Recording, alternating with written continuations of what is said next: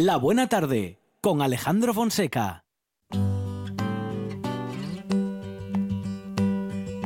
Blackbird singing in the dead of night. Take these broken wings and learn to fly all your life. You were only waiting for this moment to arise.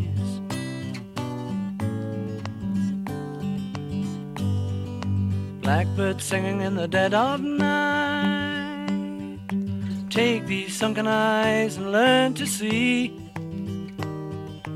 all your life. You were only waiting for this moment to be free. Blackbird fly. Blackbird fly into the line of a dark black night. Un momento para adentrarnos en la naturaleza, bueno, adentrarnos o salir de la radio y poder escuchar los sonidos de la naturaleza, Monchi Álvarez. Además vemos a los pajarinos, cerramos los ojos, escuchamos a Amador Vázquez y vemos los pajarinos por el estudio de radio. Amador, ¿qué tal? Buenas tardes. Buenas tardes a los dos, ¿qué tal? Muy bien, muy bien. Siempre preparados para escuchar a Amador y sus pájaros en la cabeza que llegan a esta buena tarde con su relato, el de Amador, que es responsable de Picatuero Naturaleza, www.picatueronaturaleza.es y también integrante del colectivo ornitológico Caraballera del Tragamón. Bueno, Amador, um, todavía en estos días, claro, trabajando y al aire libre siempre importante estar al aire libre ahora en estos momentos, pero sí, nosotros estamos ahí eh, fuera y entre plantas, en los jardines y saliendo a, a, caminar un poco por la naturaleza, hacer observaciones y bueno, un poco limitados en algunas actividades, pero bueno, por suerte podemos seguir trabajando y, y saliendo, ¿eh? saliendo a disfrutar de la naturaleza la más cercana, la que tenemos muy cerquita de la ciudad, que es muy importante conocerla y, y seguir manteniéndola, y la más lejana, ¿no? Ahora mismo estamos confinados en algunas ciudades y la más lejana va a tener que esperar un poco, pero eh, siempre apetece salir, aunque esté el tiempo revuelto como está. Bueno, revuelto como está, pero nos va dejando ¿eh? también eh, trabajar un poquito, a los que, bueno, sobre todo los que estáis en ello de trabajar en la naturaleza, Amador, porque claro, en día de lluvia mmm, poco se puede hacer. Sí, la lluvia nos limita, es un factor muy limitante en la jardinería, porque, bueno, y para salir al campo también, eh, claro, es complicado segar o hacer determinadas labores cuando está lloviendo. Hay que intentar hacer algo porque al final hay que trabajar, aunque aunque el tiempo no esté no esté animado, pero sí limita mucho. Eh, estamos con esta eh, inestabilidad otoñal, ¿no? De que llueve, para, llueve, un día hace un poco sol, está nublado y bueno, eh, se agradece un poco también que hayan bajado algunas temperaturas, ya nos da esa sensación de estar en el otoño aparecen cosas y cambian cosas, pues ya empezamos a ver a, a esos bandos de, de, este animalito que traemos hoy, de este pajarillo, que sí son impresionantes, ¿no? Es increíble verlos. Bueno, y nos vamos a acercar, como siempre, a través de los sonidos en la radio a esos pájaros en la cabeza con Amador Vázquez que suenan así.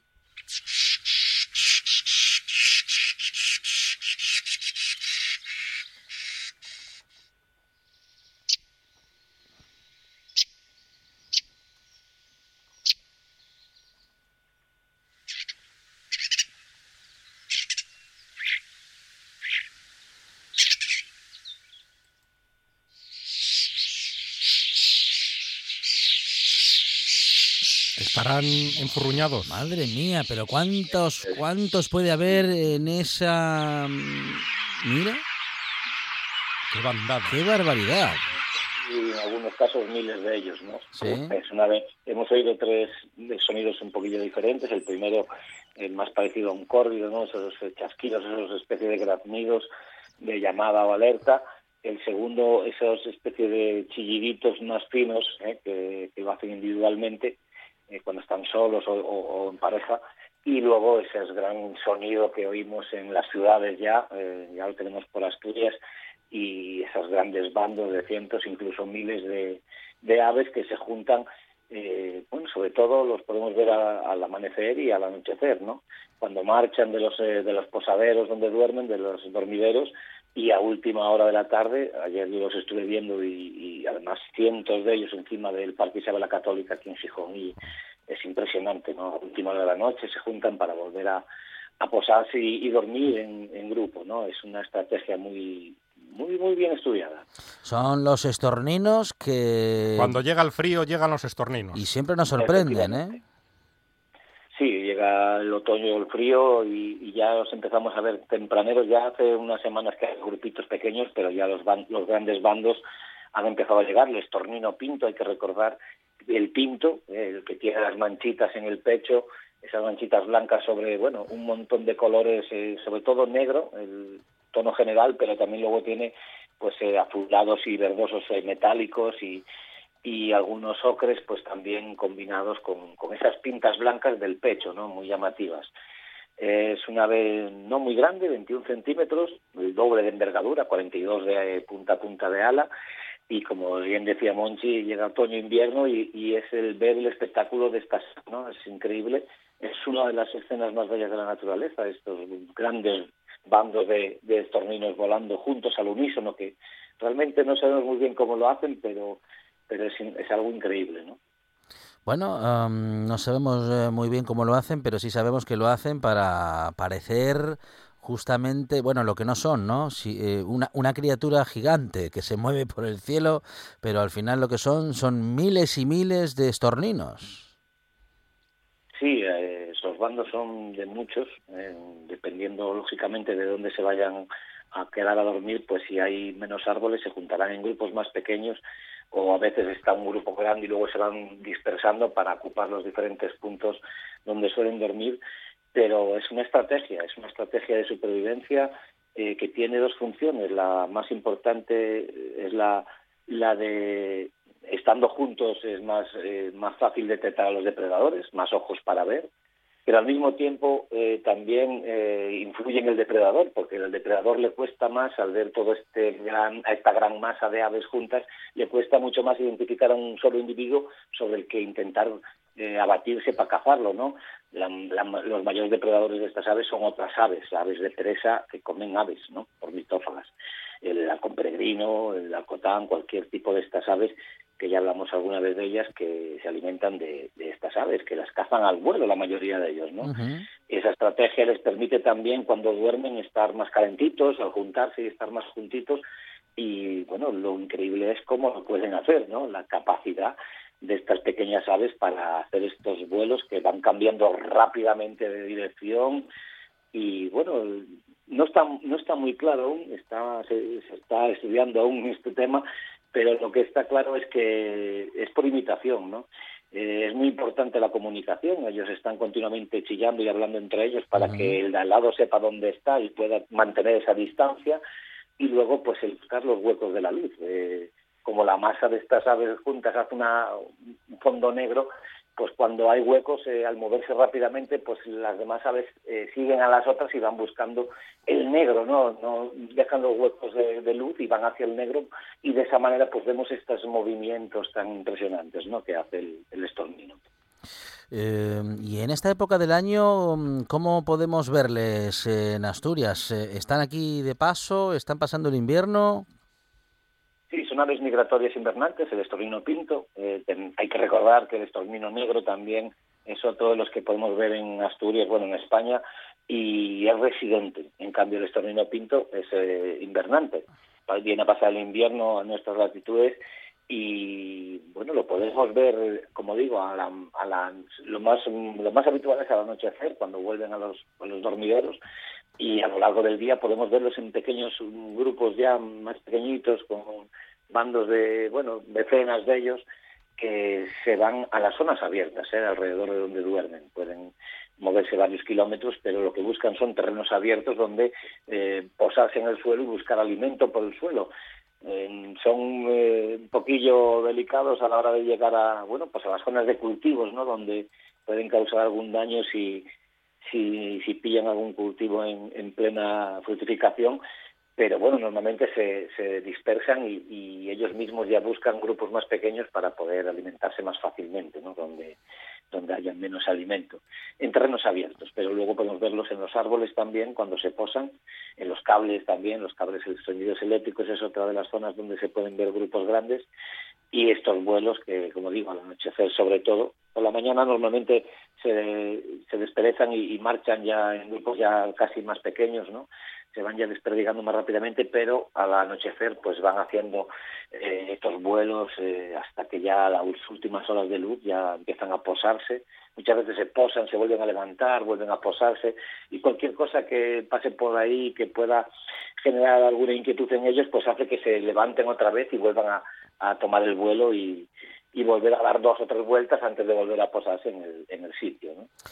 Con Amador Vázquez nos adentramos siempre en la naturaleza y hoy lo hemos hecho una vez más con eh, bueno, pues con los estorninos, esos pájaros maravillosos, pequeñitos y bueno, que danzan en el cielo y que siempre nos sorprenden por su canto, por bueno, pues por la cantidad de ellos que suelen juntarse y porque también se les escucha muy bien de una manera muy sonora y muy audible. Amador, muchas gracias. Un abrazo. A vosotros, chao.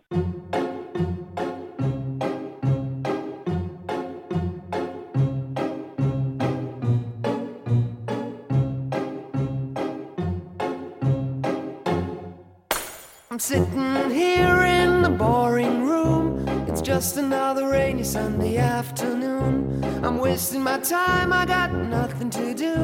I'm hanging around, I'm waiting for you, but nothing ever happens. And I wonder. I'm driving around in my car. I'm driving too fast, I'm driving too far. I'd like to change my point of view. I feel so lonely, I'm waiting for you, but nothing ever happens. And I wonder. I wonder how. José Manuel Pérez, ¿qué tal? Buenas tardes. Hola.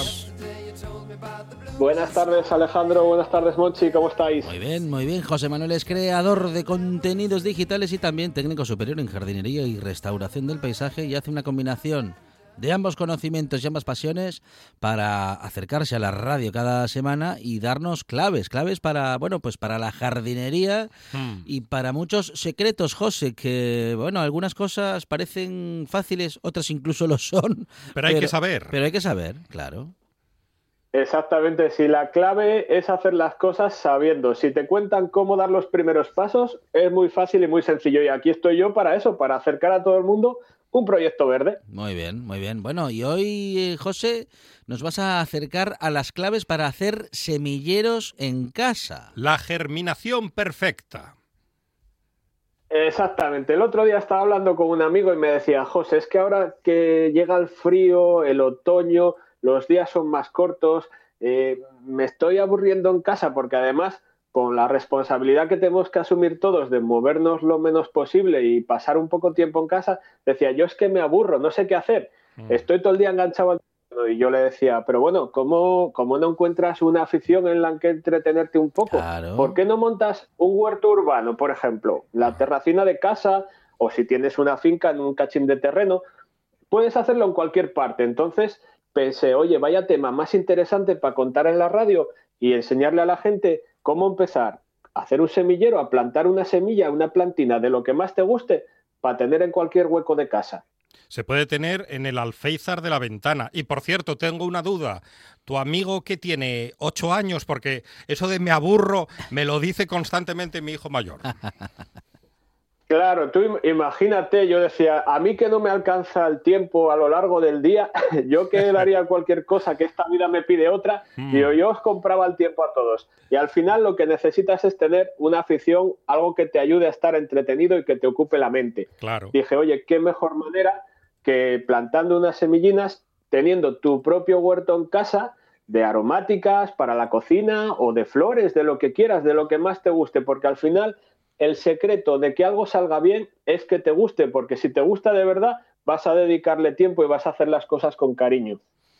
Claro que sí, y con esos conocimientos seguro que nos entusiasmamos incluso más a fuerza de que, bueno, de que nos salga, ¿no? Y de ver que nuestro esfuerzo mm, da sus frutos, en este caso, nunca mejor dicho, José. Exactamente. Y fíjate que la clave ahí es empezar eligiendo bien las semillas, porque muchas veces eh, hay gente que le pasa que dice, oye, pues a mí me gustan mucho las almendras y con la moda esta de ir al supermercado y germinar lo que compras, dice, pues me compré un paquete de avellanas de, o de almendras y coño, me pongo a plantarlas y no salen. Y efectivamente, y es que no todas las semillas sirven para germinar, porque, por ejemplo, las pipas o las almendras, las avellanas, cuando se les aplica calor y cuando se hace el proceso del tostado, pues pierden esa capacidad de germinar. Así que la primera clave o el primer paso para que salga bien ese experimento es elegir bien las semillas. Las mejores semillas que se pueden elegir son las que coges directamente de la fruta. Por ejemplo, si coges directamente de la planta o una manzana, y después de comértelo aprovechas y sacas esas semillas. Y si no, pues también se pueden utilizar semillas comerciales que tienen los fabricantes que normalmente vienen recubiertas con una película protectora para garantizar que esa capacidad de germinación se mantiene en el tiempo y que suelen tener pues en la parte de atrás una fecha de caducidad y unas instrucciones de uso, que es lo que nadie suele leer en estos casos. Pero bueno, las claves de comenzar os las cuento yo. Al principio, lo, inicial es elegir el material vegetal de calidad, una buena semilla que sea o certificada, que compras en, por ejemplo, en cualquier vivero o en cualquier tienda ecológica, o directamente la que coges de la fruta. Y probablemente vosotros ahora, oye José, y después de tener las semillas, ¿qué hacemos con ella? ¿Dónde las podemos colocar, no? el, truquito ese del algodón mojado con la semilla funciona porque ese nos, nos lleva, nos recuerda a aquellos tiempos del cole con las lentejas y la pepita del limón. Oye, ¿quién no ha plantado lentejas en un vasito de yogur, verdad?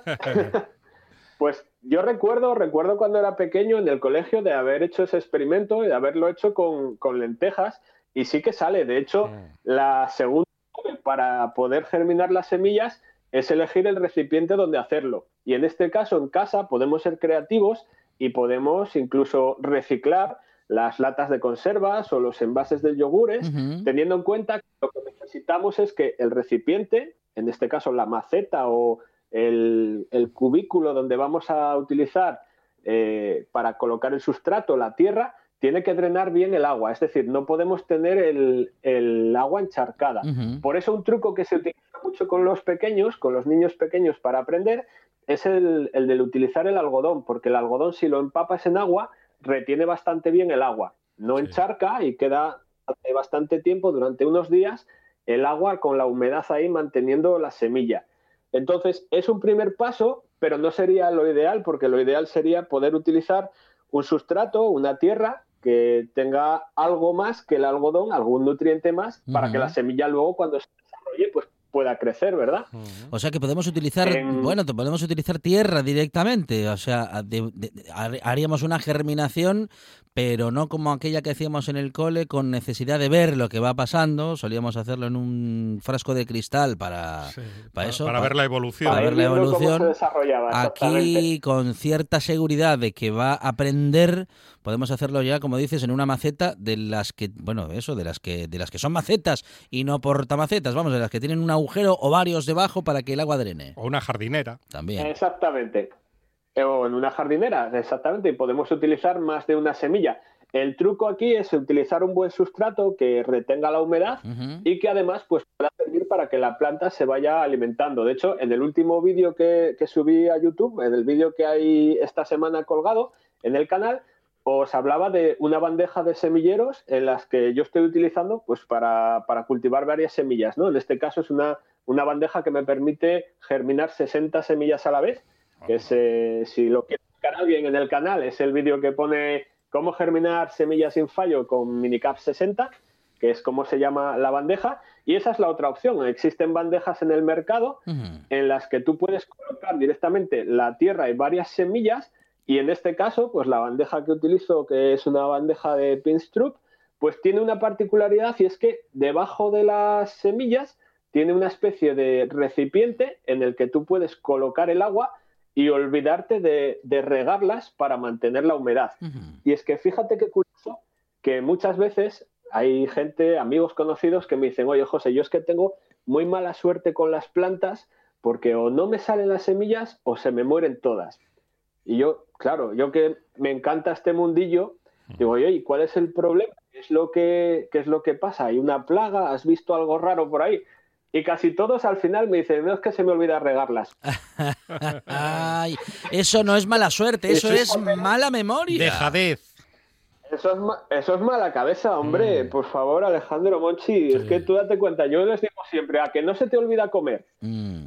Pues en este caso, este tipo de bandejas pues nos ayudan porque es verdad que si la semilla pierde la humedad y se queda seca, no se desarrolla bien, pero si nos pasa con el agua y se encharca, pues favorece la aparición de hongos y eso tampoco se desarrolla y acaba pudriendo. Entonces, la clave para mantener esa humedad muchas veces es utilizar este tipo de bandejas que van absorbiendo el agua poco a poco y te puedes olvidar, entre comillas, durante unos días de, mirar para las plantas. O sea que si yo lleno esa bandeja, bandeja, plato, eh, que sea más o menos del tamaño de la maceta o un poco mayor, la tierra, la planta, la semilla va cogiendo solo el agua que necesita?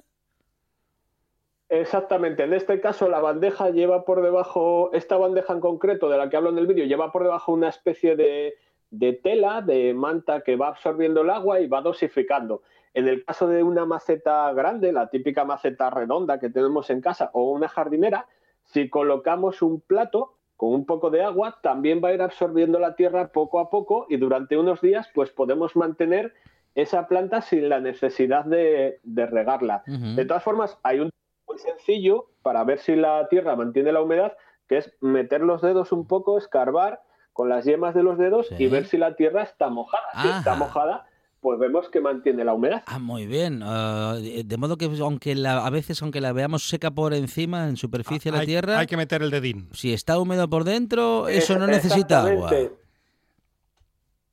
Tú date cuenta que muchas veces, como la capa superior de la Tierra está expuesta al aire, pues puede aparecernos que está seca, pero cuando rascamos un poquito la parte superficial de arriba, pues nos damos cuenta de que efectivamente la Tierra adentro mantiene la humedad.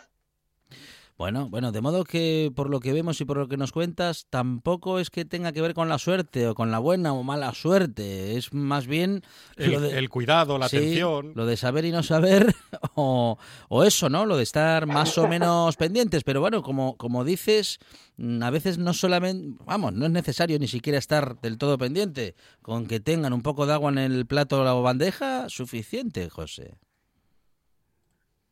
Exactamente. Por eso, Alejandro, os decía al principio que lo más importante para que esto salga bien es que te guste y que tengas interés en que lo que vayas a cultivar salga, porque si a ti te gustan mucho los tomates y has plantado unas mm. semillas y tienes la ilusión de comerte luego una ensalada de tomate o una sopa de tomate, pues estarás pendiente y dirás, oye, cada dos días, a ver si a esto no le falta agua, a ver cómo está de humedad, porque así te molestas un poquito más, ¿no?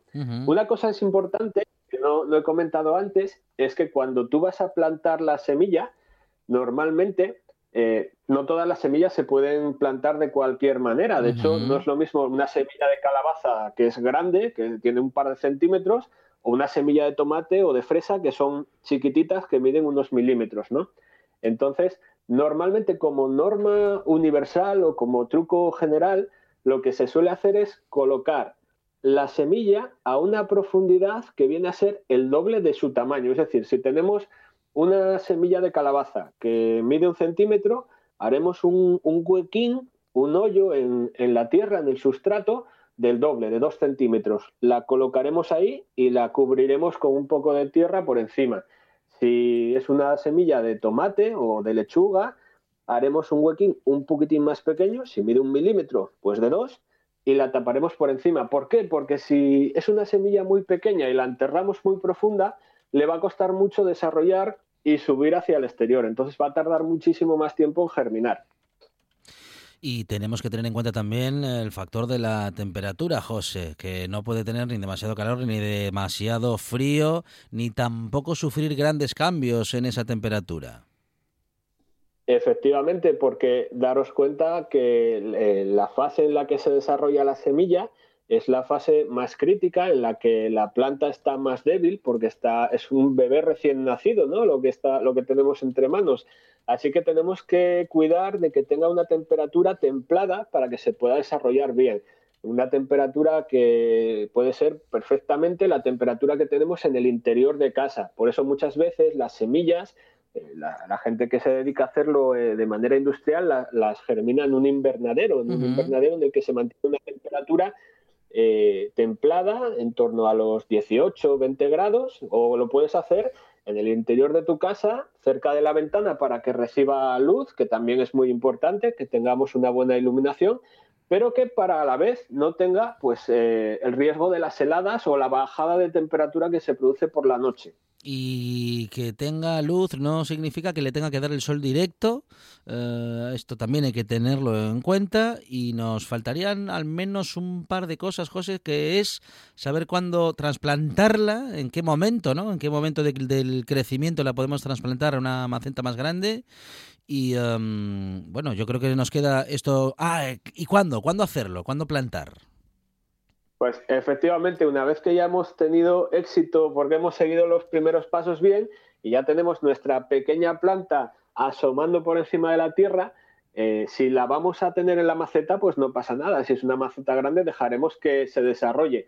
Pero si es una planta que luego queremos llevarnos a un terreno o que simplemente queremos trasplantarla a una jardinera mayor, por ejemplo, pues la germinamos en el yogur que hemos reciclado en casa, pero luego queremos llevarla a una jardinera que tenemos en la ventana de la cocina o del salón, pues lo ideal es que lo hagamos cuando la planta alcanza unos 10 o 15 centímetros de altura. Es decir, que ya tenga un desarrollo radicular, una raíz importante para que no note tanto el cambio y no se rompa y para que la planta pues, pueda seguir desarrollándose en, la ubicación definitiva. Y a la hora de decidir cuándo plantar, pues esto muchas veces aquí tenemos eh, la mayoría de los fallos cuando, cuando hacemos este tipo de, experimentos.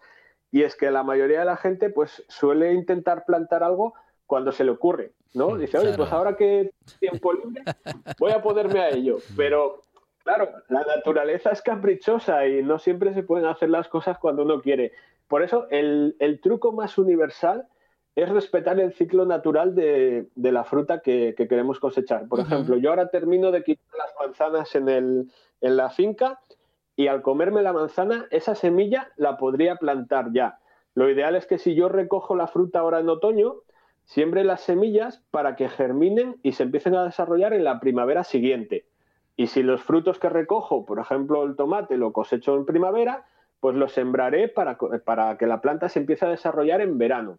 De todas formas, si lo que utilizamos es una semilla comercial, porque bueno, no tenemos fruta y queremos probar por primera vez esa experiencia, ese experimento, normalmente en la parte de atrás del sobre o del bote de las semillas vienen las recomendaciones porque cada variedad tiene un ciclo diferente, cada fruta tiene un ciclo distinto. Entonces, suelen recomendarnos el momento de la siembra y el momento de la recolección o el momento del trasplante y lo hacen en base al clima porque al final, pues, el papel que juega en el desarrollo es esa fecha en la que las temperaturas son claves para que la planta pueda desarrollarse. Es eh, José Manuel em, Pérez, creador de contenidos digitales técnico superior en jardinería y son las laderas del Naranco. José, ¿cómo va el crowdfunding? Pues mira, el crowdfunding va bastante bien. Estamos cerquita, cerquita de llegar al, al 50% de la recaudación. Ahora mismo llevo recaudados 715 euros, estoy en un 44% y nos quedan 22 días de campaña, 22 días para recibir aportaciones y que este proyecto pueda seguir apoyando la divulgación gratuita del cultivo de frutales sin esfuerzos, sin químicos y apostando por un proyecto verde. Así que cualquier persona que esté interesada en conocer más detalles sobre este proyecto, conocer un poco más eh, cuáles son la lista de necesidades que tiene y qué es lo que estoy haciendo en el día a día, puede visitar la página goteo.org y buscar el proyecto de Laderas del Naranco o puede visitar también mi canal Laderas del Naranco en YouTube y ahí verá el vídeo de presentación y podrá ver también todo, todo detalle sobre, sobre cómo va el proyecto y cómo evoluciona.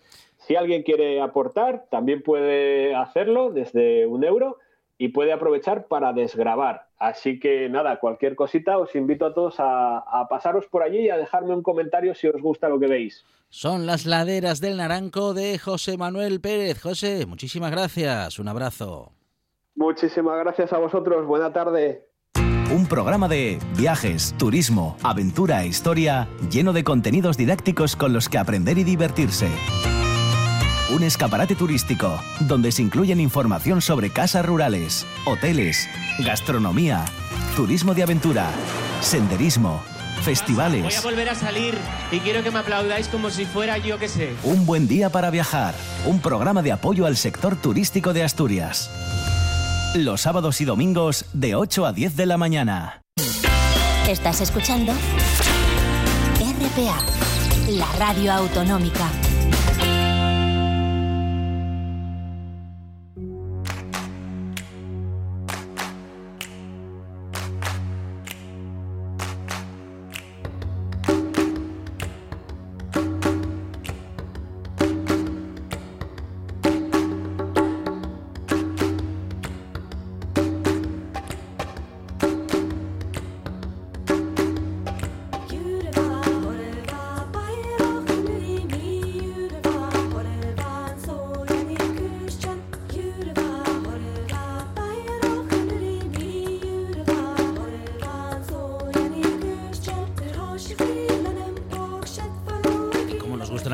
No queremos eh, avanzar más en el programa porque nos vamos a acercar al final y no vamos a tener la oportunidad de hablar con ella que tanto sabe de naturaleza. Tenemos que hablar con ella. Y que tanta pasión tiene por el campo y claro, la naturaleza. Otra vez Alba Rueda, ¿qué tal? Buenas tardes. Hola Alba.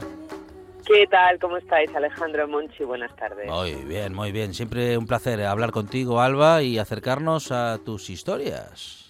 Igualmente, lo mismo os digo. A ver, una pregunta para los dos. Que sea fácil. ¿Os gustan las castañas? Sí, fácil. ¿Os gustan las castañas, los castañes? Sí. El aroma, yo me voy a poner cursi. A ah, mí me gusta el aroma de las castañas, pero la castaña no, me entusiasma. A mí sí, a mí me gusta el, aroma, las castañas, sí, sí. El aroma de... mal, Alejandro, porque eso del aroma es como para despedir. Cuando, hasta luego. Ya, cuando, cuando se están haciendo calentinas, sí, todo eso, pero no me convencen demasiado, ¿no? Voy a ser sincero. Bueno, vamos Vamos a ver si con las formas de prepararlas que os voy a contar, eh, bueno, oye, a lo mejor es que no las has probado de la manera adecuada. Ahí está. Podría ser. Podría ser. Ah, ah. Además, me consta que hay personal pendiente porque hay personal eh, que se está iniciando en el mundo castaña y ya me han dicho que van a estar pendientes pues para tomar nota porque no son muy duchos en el asunto. Entonces, bueno, antes de, daros recetas, ¿sabéis qué es lo que más le gusta a un burro? Eh, sí, yo sé lo que más le gusta a un burro, pero no se puede decir a estas horas. no, no, no, yo creo que va por el lado de los frutos eh, de los que estamos hablando, ah. Monchi Álvarez. ¿eh? Exactamente. ¿Sabéis lo que es una corra? Estoy preguntona hoy, ¿eh? Una corra. Muy preguntona. ¿Sabéis lo que es una corra? No, ni idea. ¿Qué es una corra? Bueno, pues os lo cuento. Una corra es lo que más le gusta a un burro, así de simple. Y diréis, bueno, pues qué, qué graciosa, ¿no? Mirad, es una forma de conservación muy antigua. Os estoy hablando de cuando no había frigoríficos, ah. que al final eh, se las tenían que apañar con la despensa natural. Em, mi tatarabuela, conocida en mi familia eh, materna como abuelina, independientemente de la generación que fuera, todos nos hemos eh, referido a ella como abuelina, evidentemente yo de oídas y porque me han hablado muchísimo de ella, porque si veis hay una gran foto familiar y si yo os digo a quién me parezco, hasta ahora 100% de respuestas es abuelina, somos muy, muy, muy similares. Y no solamente en el aspecto físico, la carita redonda, sino también en eh, bueno en, en, el gusto por tener las cosas organizadas y por recolectar. Entonces qué hacía abuelina bueno, pues hacía lo que se hacía en Asturias, no solamente lo hacía ella, hacía las corras. ¿Qué es una corra? Bueno, pues una corra es eh, coger las castañas, según están fresquinas, recién abiertos los oricios, cogemos las castañas. ¿Qué pasa? Que las castañas, si no las consumes en el momento, bueno, pues se secan. Entonces, eh, enseguida os voy a contar cómo se pueden comer y disfrutar y degustar secas, pero si te apetece por lo que sea tenerlas verdes, pues las metías en la corra. La corra es... Em, Antiguamente las vacas en las cuadras, claro, ahora ni siquiera se mullen con paja, ni siquiera se mullen con lo que llamábamos en Asturias mullío, que era, bueno, pues hojarasca, helechos, todo eso se aprovechaba. Ahora se les pone alfombras a las vacas, pero bueno, esa es otra historia. Alfombras de goma, pero esa es otra guerra. Entonces haríamos un montón en un prado, buscaríamos una buena ubicación, eso es importante. Tampoco se dan muchos detalles de la ubicación, por eso tendría que hacerlo Huelina. Pero al final haríamos un montón con este tipo de hojarasca, todo lo que cae ahora en otoño, todo lo que anda por las seves, todo lo que limpiamos, todo lo que sobra, pues eso haríamos un montón, como se amontonaba la hierba antiguamente, y en el interior de ese montón meteríamos las castañas. Vale, me diréis, hombre, y, los ratones, sí, los ratones llevaban su parte, y, no el jabalí. problema porque ¿Qué pasó? El jabalí, si pasa por allí, también lleva su parte. Ah, bueno, la forma de convivir con los animales era distinta. El jabalito la arrasaría, igual que los burros, pero eh, antiguamente eh, yo no recuerdo de haber oído, en este caso a mi abuelo, mm. que sí tuvo mucho contacto con él, quejarse de que los jabalíes atacaran a las corras. Los que atacaban a las corras eran los burros. Es decir, un burro mataba por una corra. ¿Qué pasaba cuando conseguían, según contaba mi abuelo, eran capaces de saltar alturas, barganeras, como se dice en asturiano, cierres insólitos para un animal de esas características. O sea, poco más o menos como lo que vemos en el chas, en el hípico, cuando llega a finales de agosto, pues eso es lo que hacían los burros con tal de atacar una corra. O sea, tú cuando preparabas una corra, eh, tenías que tener muchísimo cuidado con que los burros no estuviesen ojo a visor o no las olieran o no se enterasen porque rompían lo que fuera y pasaban por donde fuera para atacar la corra. Una Entonces, Ahí tenías una despensa natural. Mm. Sí, te decía que era una golosina para ellos, Alba una golosina absoluta. El problema es que cuando atacaban la corra y se la comían, luego venían los cólicos. Y claro, los dolores de barriga sabemos todos que las castañas, aunque son muy saludables, porque tienen muchas vitaminas, no tienen grasa, aportan hidratos de carbono de los de absorción lenta, no tienen gluten, todo eso está muy bien. Pero también es cierto que son digestas. De ahí que normalmente cuando se comen, pues por ejemplo, pulguines, las castañas pulguines, son las que eh, pelamos la mm. cáscara marrón, digamos, y las ponemos a cocer con agua, una pizca de sal y anís estrellado. Y ese anís estrellado tiene que ver con los cólicos de gases, con la barriguina, porque sí es cierto que no son, eh, son difíciles de digerir, suelen provocar gases. Recomendamos tomarlas con un tazón de leche. No hay cosa más rica que ir pelando las castañas pulguinas y echándolas al tazón. Después de cocerlas, si queremos que pelen bien, ponemos el grill del horno, las ponemos en una bandeja, les damos un golpe de calor y van a pelar esa pilina que tienen debajo de la marrón, que es como color así veis, eso pela solo con un golpe de grill.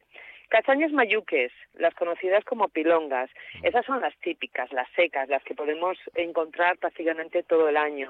Antiguamente se ahumaban porque en las casas de los pueblos había ahumaderos, había salas específicamente para ahumar no solamente los embutidos, sobre todo en Asturias, los chorizos, pero también las castañas. Ahora mismo, bueno, si las encontramos eh, mayucas o pilongas, mm, pues es suficiente, no van a estar ahumadas. Yo por lo menos no las recuerdo. Eh, lo bueno que tienen las castañas mayucas es que si, por ejemplo, preparamos... A ver, Monchi, ¿te gustan las lentejas o tampoco? Las lentejas me encantan. Bueno, pues hacen una combinación, como se dice ahora, maridan mm. maravillosamente bien las lentejas con las castañas. No me digas. La castaña, cuando está seca, la trataríamos como si fuese más o menos una patata. Antes sí que convendría hidratarla, ponerla un poquitín a remojo. O sea, cogemos la castaña ya bien seca, con una piedra que quedan, que a mí de cría me encantaba, me metieron en la boca y me encantaba estar chupando y rechupeteando hasta que se ablandaban y luego ya para adentro. Bueno, pues eso lo podemos utilizar para eh, añadirlas a las lentejas, para guisar. Mira, decíais antes de jabalí. Bueno, pues jabalí que ataca la corra, jabalí a la cazuela. ¿Y cómo? Con castañes. Es un guiso muy típico. La zona de Teberga, de Asturias, hay muchas zonas en Asturias, sobre todo zonas de montaña, evidentemente en las que es tipiquísimo el pote de castañas. ¿Por qué? Bueno, pues sencillamente porque era lo que abundaba podemos utilizarlas, como os digo, prácticamente como si fueran patatas, como guarnición. Acompaña muy bien también algo típico de la época que son la caza, al que le guste comer caza, en fin, van bien con todo. Y una vez que están secas, pues ya podemos almacenarlas y las tenemos para todo el año. ¿Queréis saber cómo es como a mí más me gustan del mundo mundial. A ver, ¿cuál es cuál de todas estas eh, recetas, estas propuestas? A Variedades. No, no, nos falta una. Me falta una, que es como más me gusta. bueno, al horno o basadas. En, la cocina de carbón, en la chapa de la cocina de carbón. Bueno, eso por supuesto. Mira, esas, de tan obvio que es lo de asadas, se me olvidaba hasta decirlo. Hay que mm. hacerles una muesca con el cuchillo y ponerlas en la chapa. El que tenga el lujo, el privilegio de tener la chapa, la cocina de carbón, que las haga en la chapa, que eso sí que no hay nada. Hombre, cuando viene la manguestu, que estamos en época de manguestu, mm. para tomarlas considera dulce, en esos especie de tambores de lavadora reciclados, ahí es mm. donde se alzan divinamente. ¿Habrá cosa más guapa que una manguestu?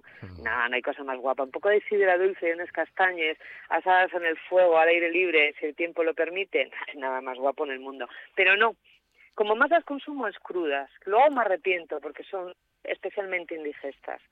Pero como más me gustan, realmente es de una forma que creo que no conoce mucha gente. Se llaman castañas corbatas, corbates en asturiano. Se coge la castaña tal cual, sin pelar. Además es que son para baguetas como yo, son muy facilonas. Tal cual viene la castaña, pones en una olla agua, otro pellizco de sal, como hacíamos con las pulguinas. Aquí no vamos a poner anís estrellado, con las pulguinas sí, aquí no. Echamos las castañas, las ponemos a cocer, llevan su ratito, ¿eh? yo diría que como tres cuartos de hora, depende del tamaño de la castaña, pero más o menos tres cuartos de hora. La pulguina, desde que hierve el agua, un cuarto de hora. Y la corbata, aproximadamente tres cuartos de hora. Y si no, sacamos una, soplamos un poco y probamos. ¿Qué le falta? Lo dejamos se sacan y se cuelan cuando ya estén listas y es muy fácil también, hay pela muy fácil, salen las dos pieles de una manera muy fácil.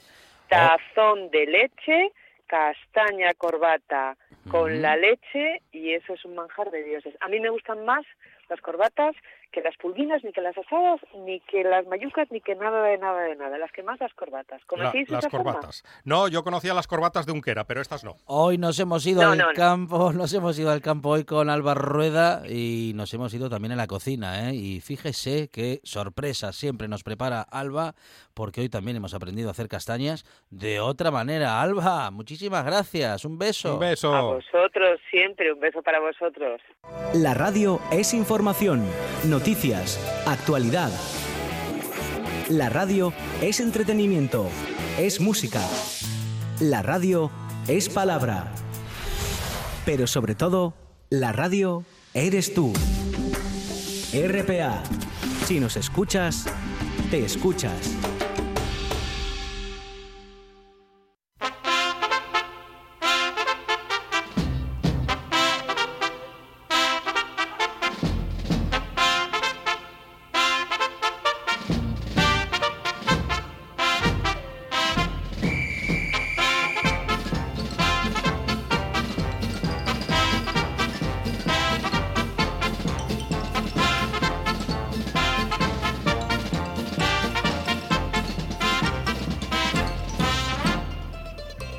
Y las sorpresas, ¿eh? las sorpresas con las que se puede encontrar uno en la radio. Mm. Pero claro, hay que estar pegadito de RPA porque cada programa tiene su propia promesa y su propia sorpresa, Monchi Álvarez. Desfila la vida por el programa de Carlos Novoa. Carlos Novoa, a partir de las 11 de la noche, aquí en RPA con su... Oído Cocina.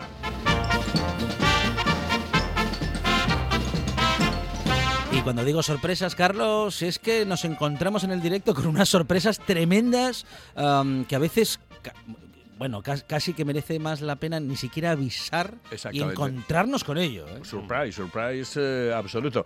Hoy tenemos un programa... Programón. Con, un programón eh, completo, programa con sí. Em, de mano, ¿Sí? vamos a hablar con un showman que se llama se está emocionando. Carlos Nova se está emocionando David, yo creo que era David. David. Eh, es que lo tenía. Eh, David Chanatos. Ahí está. Ah, mira, no. Aquí está el. Sí, no. Está aquí en el guion Aquí está, acabamos de encontrar el guion de Carlos Novoa, que lo tiene preparado ya. David Chanatos. Muy bien, pues tenemos a esa sorpresa hoy. Um, bueno, a ver si logramos que hable de cocina, porque me parece que está tan inmerso en la literatura que salir sale poco a comer. ¿eh? Mm, sí, eh, tendrá que salir a comer. Lo que pasa que bueno, ahora hay que pedir. Claro, ahora hay que pedir, o cocinar en casa. También, también. O, irte a un chino. Claro, también, también. Bueno, bueno. No, no, pero no está no está abierto. Están cerrados, los restaurantes chinos. ¿eh? Sí, no, están abiertos en Wuhan. No digo que irte a un chino a ah. comprar algo, digo porque los ah, chinos están abiertos. Sí, sí, Estuve esta mañana. Sí, no, pero... Estuve esta mañana eh, comprando unas gafas de estas se que refiere al bazar. Al bazar. Exacto. Sí, sí. Al bazar cuya mercancía suele ser de origen oriental. Chino, chino. Entonces, llegué, le pedí... sí. Le pedí, le pedí al chino, le pedí al chino eh, unas gafas de estas que me están jodiendo la vista. Pero usted cuántas gafas lleva ya? 357. Es uno, una más de los 10 que tiene el año. 357. Y bueno, nada, le dije, oye, ¿te puedo pagar con tarjeta? Y dice, ah, tarjeta no, no puede, no puede. Digo yo, vamos a ver cómo que no puede.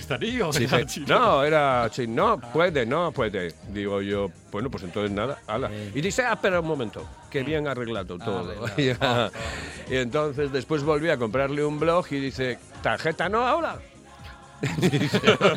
no, digo yo, no, mira, porque ahora son 75 céntimos y los tengo aquí de, de, Baracaloci. Sí. Lo llevo suelto. 357 días el año son. Sí, una gafa. no, por cierto, me dejé una el otro día por aquí. Me dejé pero, una pero hay algunos que no se cuentan por vacaciones. Pero son más días el año. Eh, 366. Eso, 366. Eso, 357. Bueno, es que yo no contaba las, las fiestas de guardar estas de. Ah, recordando la canción del verano, ¿eh? del 2017, en la buena tarde, en un chino hay de todo. En un chino hay de todo. Bueno, pues eso, y tendremos también hoy a José Luis Barbados, Barbao, lo que pasa es Barbados porque tiene el, restaurante ah, en el polígono de Asipo, que por cierto, en el polígono de Asipo tienen para llevar, para ah, llevarse tal. Pero en el polígono, en el centro de, transportes de, Tremañes, allí sí puedes ir a comer. Mm porque es una es como un servicio para la gente para los camioneros. Evidentemente. Ah, y entonces tienes que darles eh, hombre no puedes eh, dejarlos ahí tirados porque no evidentemente hay que dar un servicio. Eh, exactamente. Y después tendremos a Maribel Zarzuela que nos va a hacer una lasaña distinta que no tiene absolutamente nada que ver con la lasaña normal. Riquísima riquísima riquísima. desde Italia además desde no, está aquí ah, en Noviedo vino en febrero y lleva ya prácticamente un año. Hará un año tal porque no pudo salir. Entre un confinamiento otro y tal se quedó aquí. El que está en Venecia es su marido, Adriano Dávala, que ellos son gondoleros, los dos. Mm. Son gondoleros. Gondoleros, sí. Mm. ¿Y uno que se pone a estribor y otro a babor? Eh, no, cada uno con la suya. No, no, no, no. Cada uno con su góndola. No, pro a popa. Claro. Pro a popa. Babor, estribor. Sí. Por babor. Babor, babor, estribor. Hombre, por favor. ¿A usted le quedó claro alguna vez babor, derecha, estribor, Tiene que izquierda? ser en, una embarcación más, en una embarcación más grande, además. ¿Pero cómo es? Sí, porque la góndola la, la, viento en popa es la parte de atrás, eh, la proa es la de adelante, Bien. babor la izquierda. Babor izquierda. Y yo creo que sí, y estribor la derecha, ¿no? Así, así, pedía las cosas cuando estaba mm, con catarro Eros Ramasotti. Ah, sí. Por babor. Por babor. Por babor. Por babor. Bueno, pues esta noche no estará eh, Monchi Álvarez, pero para... Es una pena porque me gustaría. Para chistes evidentes ya estará Carlos Novoa con su... Oído cocina. Yo digo, oído cocina.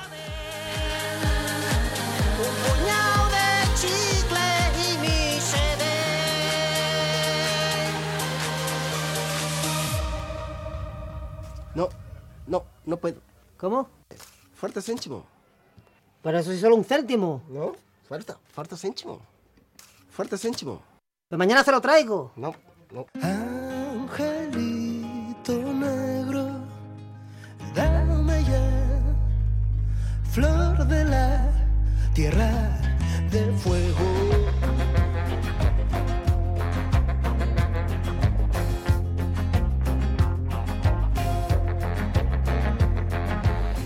Para terminar, nos acercamos a la firma de Alejandro Ortea, que sigue reflexionando sobre las cosas del día a día. Buenas tardes, buena gente.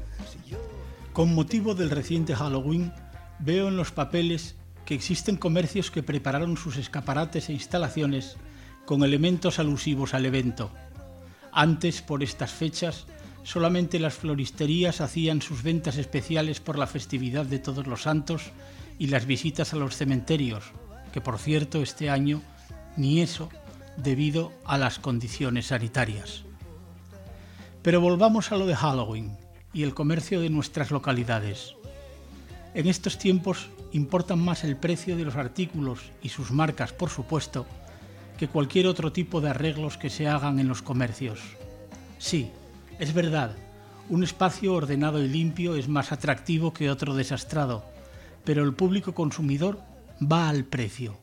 Es decir, a igualdad de marca y calidad, los compradores se van al que lo vende un poco más barato, sin importarle si el establecimiento está más o menos decorado acorde a los festejos de la temporada, sean las navidades o los carnavales.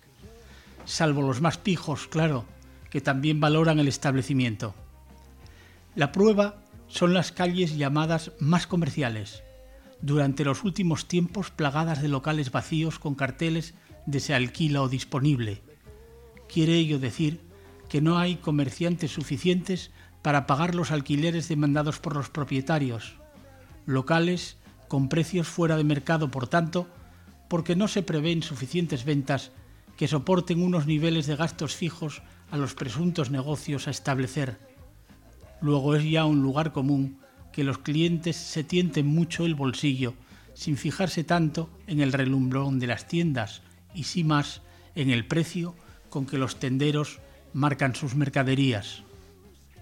Los salarios no dan para monerías, siendo, como son, muchos de ellos de pura supervivencia.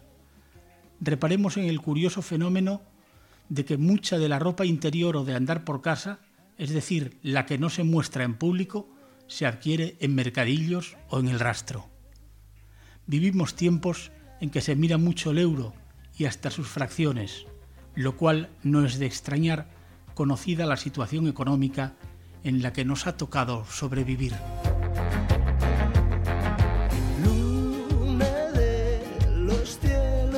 Nosotros nos seguimos disfrazando de gente que hace radio Monchi Álvarez y bueno, tampoco nos queda tan mal. Eh, esto se termina, pero la radio sigue, llegan las noticias, el deporte, noche tras noche y también Oído Cocina. Nosotros volvemos mañana aquí a RPA con más buena tarde. Y más radio. Tengo sangre y se me